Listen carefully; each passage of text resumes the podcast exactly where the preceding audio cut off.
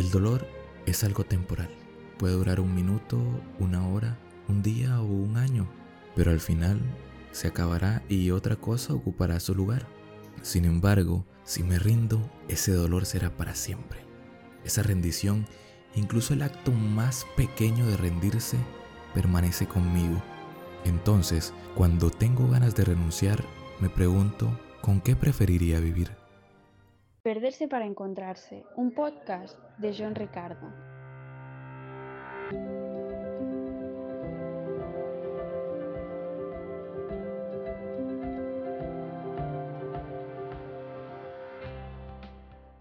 Hola querido oyente, bienvenido a un nuevo episodio de Perderse para encontrarse, la guía para hacer cuando no sabes qué hacer. Ya en este tercer episodio vamos a tratar un tema que realmente me entusiasma en demasía, tanto así que no pude esperarme un día más para tratarlo. De antemano te pido disculpas si se nota mucho el raspado en mi voz, pero he tenido un poco de resfriado los últimos días Así que aún no estoy al 100% de mi garganta. Pero aún así no quería dejar pasar la oportunidad de reflexionar el día de hoy sobre el tema que nos trae aquí. Y es que el dolor es inevitable y el sufrimiento es opcional. Y para eso he traído un pequeño poema que se titula Autobiografía en cinco breves capítulos. Sé que es un poco demasiado ya recitar dos poemas en un par de minutos de podcast, pero creo que este nos da el ejemplo perfecto del punto al que quiero llegar con el episodio de hoy. Capítulo 1. Camino por la calle. Hay un agujero en la acera. Caigo. Estoy perdida. No puedo hacer nada. No tengo la culpa. Tardo un siglo en salir. Capítulo 2. Camino por la misma calle. Hay un agujero profundo en la acera.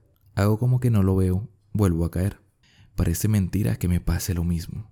Pero no tengo la culpa. Tardo otro siglo en salir. Capítulo 3. Camino por la misma calle. Hay un agujero profundo en la acera. Lo veo. Vuelvo a caer. Es la costumbre. Pero tengo los ojos abiertos. Sé dónde estoy. Yo tengo la culpa. Salgo inmediatamente. Capítulo 4. Camino por la misma calle. Hay un agujero profundo en la acera. Lo esquivo. Capítulo 5. Camino por otra calle. Y es que en esta genialidad de poema que nos regala Portia Nelson, vemos cómo a la larga nosotros al final somos los que extendemos el dolor más allá de lo necesario, más allá de lo lógico. Como se evidencia en los capítulos del 2 al 4, la protagonista o el protagonista de este relato sigue cayendo una y otra vez en el mismo agujero que ya conocía y en el que ya se había caído.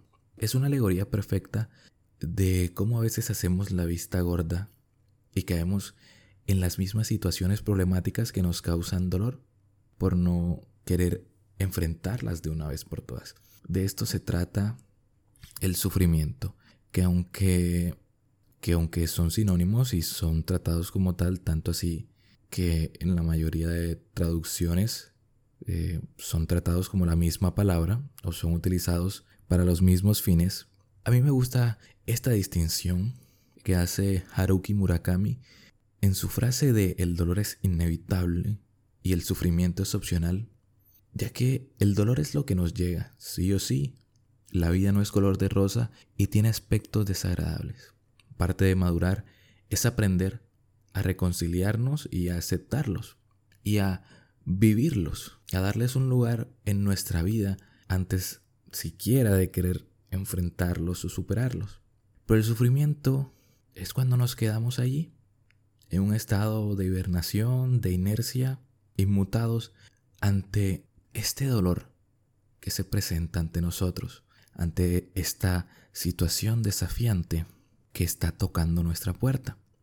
Allí es cuando el dolor se transforma en sufrimiento, cuando no podemos o no queremos hacernos cargo de ese dolor, porque como dice el dicho popular, a veces el remedio es más doloroso que la misma enfermedad. Y eso es algo de lo que hablaremos en próximos capítulos del podcast de manera más amplia. Pero es así. Aceptar el dolor supone pasar por él y aguantarlo y eso pues no es nada agradable. pero es necesario. El dolor es necesario en esta vida para crecer. Incluso desde que nacemos nos duele. Le duele a nuestra madre al momento del parto e incluso después del parto. De seguro las lecciones más importantes de tu vida las has aprendido de forma dolorosa y aunque renegaste cada segundo del dolor que te provocó, puedo asegurar que al final, una vez superado, incluso llegaste a agradecer esa situación dolorosa que te hizo madurar. Créeme que este es un tema importante para mí, aunque me haya ganado un par de líos con este tema incluso antes de comprenderlo realmente, ya escuchaba en algunos lugares algunas personas hablando de esta idea y créeme que es un tema bastante delicado incluso para tocar con pinzas, porque el dolor, la herida que, todos llevamos dentro es algo que, que es delicado, que resuena y que si sentimos que se está menospreciando o minimizando, nos vamos a enfadar, incluso si no sabemos que es por eso, ya que ya que en la mayoría de los casos es algo que ocurre a nivel inconsciente. Pero como te mencionaba, es una idea que he escuchado en varios lugares bastante diversos y en una ocasión entré en un debate incluso sin quererlo porque no tenía una postura al respecto ya que no había reflexionado sobre el tema o pues todavía no había llegado al nivel de madurez necesario para interesarme siquiera. Pero cuando una persona que era bastante cercana para mí y yo escuchamos la idea de que la gente sufre porque quiere, tuvimos dos reacciones bastante diferentes. A mí la verdad no me importó mucho e incluso no le había prestado tanta atención a la idea en ese momento. Pero esta persona se lo tomó bastante personal e incluso me hizo reflexionar toda la semana al respecto, ya que no lo sentía de la manera que ella creía. Me dijo que que era una falta de respeto esa idea de que las personas sufren porque quieren. Y me expuso, y me expuso ideas que a priori pueden sonar bastante lógicas, pero que una vez que sabes la distinción entre dolor y sufrimiento que te comenté hace un rato, no hace tanto sentido o no tiene o no tiene tanta lógica. Porque esta persona me mencionaba entonces las personas desfavorecidas, los niños sin hogar, las personas eh, que pasan hambre, los desahuciados, los enfermos, terminales, esas personas sufren porque quieren. Y no, no están sufriendo porque quieren. Están padeciendo un dolor que es inevitable para ellos en ese momento por una u otra situación de su entorno. Eso es dolor. Las cosas inevitables de la vida. Por lo general no lo podemos ni siquiera controlar. Pero en el sufrimiento, en el sufrimiento hay una parte de nosotros que puede aportar algo. Así sea solo en la actitud. Y no me malinterpreten, no te estoy invitando. Si quieres, hazlo, pero no te estoy invitando, ni estoy a favor, ni es mi postura.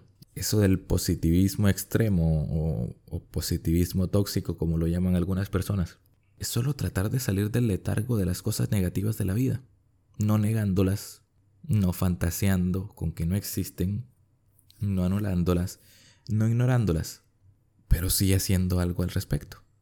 Y es algo que comprendí a la mala, comprendí con dolor. Lo aprendí, como dirían en la cultura oriental, de una manera kensho.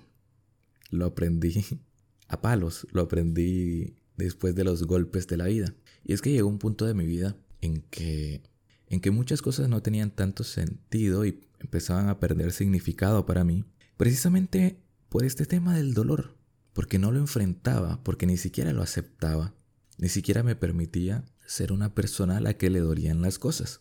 Por ende, aunque yo en mi inocencia creyera que con eso eliminaba el dolor, simplemente lo estaba acumulando y guardando y por ende lo hacía mucho más poderoso. Ya que mencioné el Kencho, también podría agregar su contraparte también de la sabiduría oriental, que es el Satori, que es lo que aquí en Occidente se llama ser sabio, que es a través del amor y la intuición e incluso de las experiencias de los demás, aprender, aprender la lección que necesitamos sin necesidad de los golpes de la vida. Pero creo que tanto a ti como a mí nos ha tocado más del modo Kensho, o hemos elegido más la vertiente Kensho. Volviendo a lo que quería decir después de este largo paréntesis oriental, este tema del dolor y el sufrimiento ha sido uno de los mayores aprendizajes de mi vida, si no el mayor, ya que al darme cuenta que estaba anulando mi dolor, en realidad estaba cayendo en el sufrimiento, estaba sufriendo demasiado innecesariamente. Y una vez lo comprendí, a las malas, claro, un par de cosas en mi vida empezaron a cambiar. Incluso la forma en que veo la vida empezó a cambiar. El valor que me doy a mí mismo empezó a cambiar. Y la percepción de mí mismo empezó a cambiar. Porque una vez te das cuenta de esta diferencia entre dolor y sufrimiento, empiezas a prestarle más atención a las cosas que puedes y que no puedes controlar. Porque muchas veces nos estancamos obsesionándonos por las cosas que están fuera de nuestro control e ignoramos en las que sí podemos influir. Es más, ni siquiera las conocemos. Y es algo de lo que reflexionábamos el mes pasado en el grupo cerrado de MITI, que, que está en, en mi proyecto de manejo del tiempo, en el que hacemos desafíos diarios para aprender a, a ser más productivos y organizar el tiempo de manera óptima. Y uno de los primeros desafíos era crear una lista con tus 10 fortalezas o 10 habilidades o cosas por las que la gente te elogia. Y ninguno de los participantes, para mi sorpresa, pudo llegar a las 10 opciones. Y todos lo reconocieron. Les costó crear una lista, tanto así que no la terminaron la mayoría de ellos. Pero también llegamos al punto de que si hubiera sido lo contrario, una lista de todas las debilidades o defectos o cosas por mejorar, 10 plazas no hubieran sido suficientes. Por lo que aprender la dinámica del dolor y el sufrimiento incluso nos hace ser más conscientes de nuestro poder personal y por ende a ser capaces de afrontar cosas que creíamos que no podíamos afrontar. Algo curioso que me pasó cuando empecé a ir a terapia es que me di cuenta que habían obstáculos o problemáticas que es que ni siquiera pensaba que eran imposibles de superar definitivamente ni siquiera consideré superarlos. ni siquiera consideré la opción de afrontar esos problemas y superarlos. Y lo curioso es que después de un proceso o de haber avanzado en un proceso terapéutico, te das cuenta que muchas de las cosas que parecían agobiantes o insuperables en realidad no lo eran tanto. En realidad no era para tanto. Estábamos agrandando además ese pequeño monstruo que se escondía debajo de la cama. Pero es un concepto, aunque simple, difícil de encontrar en este mundo, adicto al placer. Y creo que ese es uno de los principales obstáculos a la hora, a la hora de enfrentar lo que es necesario. Definitivamente para avanzar en cualquier cosa en la vida se necesitan momentos dolorosos o vergonzosos o complicados. No por nada existe esa frase de que el éxito está a un par de conversaciones incómodas de distancia. Pero vivimos en un mundo actual que nos vende mucho, pero mucho placer. Quizás si has revisado el documental de Netflix, El dilema de las redes sociales, puedas comprender mejor este punto, pero estamos rodeados de sistemas y de ecosistemas que nos premian demasiado, incluso más de lo que nuestro cerebro está preparado o está diseñado para aguantar por lo que nos volvemos unos completos adictos al placer, adictos al placer fácil y rápido, al placer que está a un clic o a un touch de distancia, al placer y la seguridad que da un mundo en el que no tienes que arriesgarte, en el que puedes hacer y deshacer detrás de una pantalla sin ninguna consecuencia aparente, sin soportar el escarnio público que te ganarías si lo haces de frente o incluso las consecuencias físicas.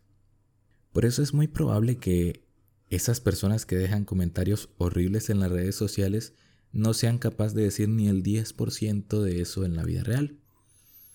Pero lo curioso de este sistema de placer perpetuo es que no solo nos hace temer y evitar el dolor, sino que también nos ayuda a ahogarlo y a callarlo, o por lo menos, o por lo menos a tener la sensación de que lo hacemos. O dime si me equivoco, si lo primero que te pasa por la mente cuando estás muy estresado o ansioso no es tomar tu celular o revisar las redes sociales o conectarte a alguna pantalla. Simplemente nos dejamos ir como un analgésico, un analgésico llamado placer. Y es algo que también se le llama, y me gusta esa definición estática de fondo. Si te das cuenta en los ruidos como la estática de fondo o el ruido que hacen las computadoras o algunos electrodomésticos, llega un punto en que nos acostumbramos en tal grado que dejamos de percibirlos, que es como si ya no estuvieran. Por ejemplo, el ruido de, del refrigerador o, o de tu computadora o del aire acondicionado, de los autos que pasan fuera de tu casa. Todo eso llega a un momento en que dejas de percibirlo, pero eso no quiere decir, pero eso no quiere decir que dejen de estar allí. Es como en este momento si yo te recuerdo que debes respirar o se ha bloqueado tu capacidad de respirar automáticamente y ahora tienes que pensar en respirar y en el proceso. Pero el tiempo en que dejaste de pensar en eso no significa que hayas dejado de respirar. La respiración siempre estuvo allí. Lo mismo pasa con el dolor. Aunque dejemos de prestarle atención, él sigue estando allí. Y aunque nos sintamos cómodos con eso, de allí que la famosa y muy demonizada zona de confort sea el enemigo público número uno de las personas que están en algún proceso de crecimiento, que estén sanando algo, que tengan una meta, que tengan un objetivo, que tengan un sueño, que estén tratando de hacer un cambio de vida. Porque aunque no he chequeado si es cierto, me quedo sonando y me hace bastante sentido un dato que, me dio una compañera en, en un taller que asistí hace poco, de que el nuevo nombre de la zona de confort es zona de estancamiento y pues tiene todo el sentido del mundo de que también se llame zona de estancamiento, porque estamos tan acostumbrados a la comodidad, al confort y el placer en esta época actual que surgía la pregunta, ¿y en qué tiene de malo la zona de confort? ¿Por qué tengo que salir de la zona de confort? Si es confortable, no es mala. Y no es mala. No es necesariamente mala, pero sí te hará estancarte. A la larga, para cualquier cosa que hagas en la vida, incluso lo explica en artículos psicológicos, se necesita una sensación de desafío, se necesita algo de tensión en tu vida. El dolor está tan satanizado que todos conocemos el estrés y sabemos que debemos disminuirlo de nuestra vida y quizá hemos escuchado que será la causa de la mayoría de las enfermedades en la mitad de este siglo que si te jodió el COVID-19, que si te molestó el COVID-19, el estrés será muchísimo peor unas décadas en el futuro. Y eso un decir ya es muy malo. Pero pocos saben que también hay un estrés bueno. Y estoy haciendo comillas, porque su nombre real es eustrés. El estrés que por lo general conocemos se llama distrés y es el que ocasiona pues todos los males del mundo al parecer. Pero este distrés o estrés bueno es el necesario para mantenernos motivados, para seguir construyendo lo que sea que estemos buscando. En momentos como este me hace mucho sentido la frase de que la vida necesita un poco de picante. Y si bien el picante no es de mis sabores favoritos, sí que es muy necesario en algunos platillos. Y sí que es muy necesario en la vida. Porque si la vida fuera toda dulce nos empalagaría e incluso nos aburriría porque daríamos todo por sentado y si fuera muy amarga, le perderíamos el gusto. Si fuera siempre ácida, quizá no lo soportaríamos, pero con el toque justo de picante, la vida da gusto vivirla. Porque una vida sin sabor en la que el dolor se vuelve sufrimiento, pierde todo sentido, pierde todas las ganas de ser vivida. Y si tú como yo me he sentido muchas veces en mi vida, te sientes estancado en este momento, quizás porque le estás haciendo la vista gorda alguna situación dolorosa. Quizás porque hay una situación tensionante que está esperando a que la resuelvas. Quizá hay un dolor del pasado que enterraste en una armadura de protección, pero que no se irá de ahí hasta que le prestes atención. Esto me recuerda una historia sobre el dragón en la habitación. Parafraseando bastante el cuento, es la historia de un niño que empezó a ver un dragón en la mitad de su sala y le avisaba a su madre que había un dragón en la sala. Pero su madre le decía, es imposible, los dragones no existen. Pero había un dragón en la sala. Entonces el niño seguía señalando que el dragón estaba allí en la sala y la mamá seguía negando que el dragón estaba allí en la sala. No sé cuántas veces he dicho dragón en la sala, pero ese es el punto, había un dragón en la sala. Lo curioso de este dragón es que cada vez que lo negaban se hacía más y más grande, tanto que de tener el tamaño de un cachorrito empezó a ocupar la mitad de la sala, y luego la sala y la cocina, y luego la sala, la cocina y el baño, y luego la sala, la cocina, el baño y los cuartos, y luego no solo el primer piso de la casa, sino el segundo también. Y al final las personas que vivían en la casa no cabían porque el dragón ocupaba todo el espacio. Cuando el padre llega a la casa y se encuentra eso, un dragón gigante prácticamente a punto de hacer explotar su casa, preguntó qué está pasando aquí, como si no fuera obvio, pero el niño le dijo que había un dragón. Y cuando todos empezaron a admitir que allí había un dragón, la madre más por obligación que por ganas, el dragón empezó a volver a su tamaño original y a volverse más pequeño y más pequeño y más pequeño a tal grado que desapareció. Lo mismo ocurre con nuestros problemas. Si los metemos debajo de la alfombra, solo se acumulan. Y sé que suena redundante y que es una idea que no he parado de mencionar a lo largo de este episodio, pero que es muy real y que es muy común. Quizá en este momento tú te estás acordando de tu dragón particular. A veces ese dragón tiene rostro humano. A veces ese dragón eres tú mismo. A veces ese dragón está en su cueva y ni siquiera puedes identificarlo bien. Pero ahí está el camino de, de cenizas que dejó con su fuego. Y eso no puedes negarlo.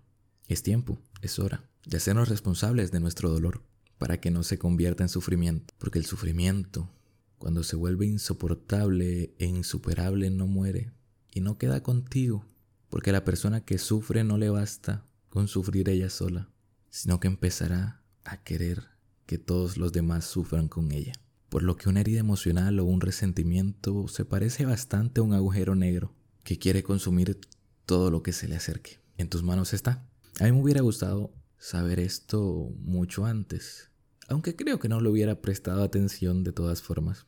Pero sí me hubiera gustado tomar más conciencia de que la cantidad de placer que me rodea y que nos rodea es exagerada y que nos hace querer evitar cosas necesarias como el dolor en nuestra vida. Por ende, si quieres, si crees que te es útil, empieza a preguntarte si estás utilizando el placer para callar tu dolor. Y bueno, querido oyente, hasta aquí llega la reflexión del día de hoy. Este ha sido el tercer maravilloso capítulo de Perderse para Encontrarse. De nuevo, discúlpame si mi voz se oyó un poco más rasposa de lo normal, pero era inevitable. Espero que te haya gustado la reflexión, tanto como a mí me gustó hacerla para ti. Y nos vemos en un siguiente episodio en el que profundizaremos en eso de lo que estábamos hablando, en que sanar y crecer duele. Es más, me atrevería a decir que la persona que está sanando se está pariendo nuevamente a sí misma. Pero ya, no daño más el tema del siguiente episodio. Te recuerdo que yo he sido John y esto fue Perderse para Encontrarse, la guía para ser cuando no sabes qué hacer. Chao.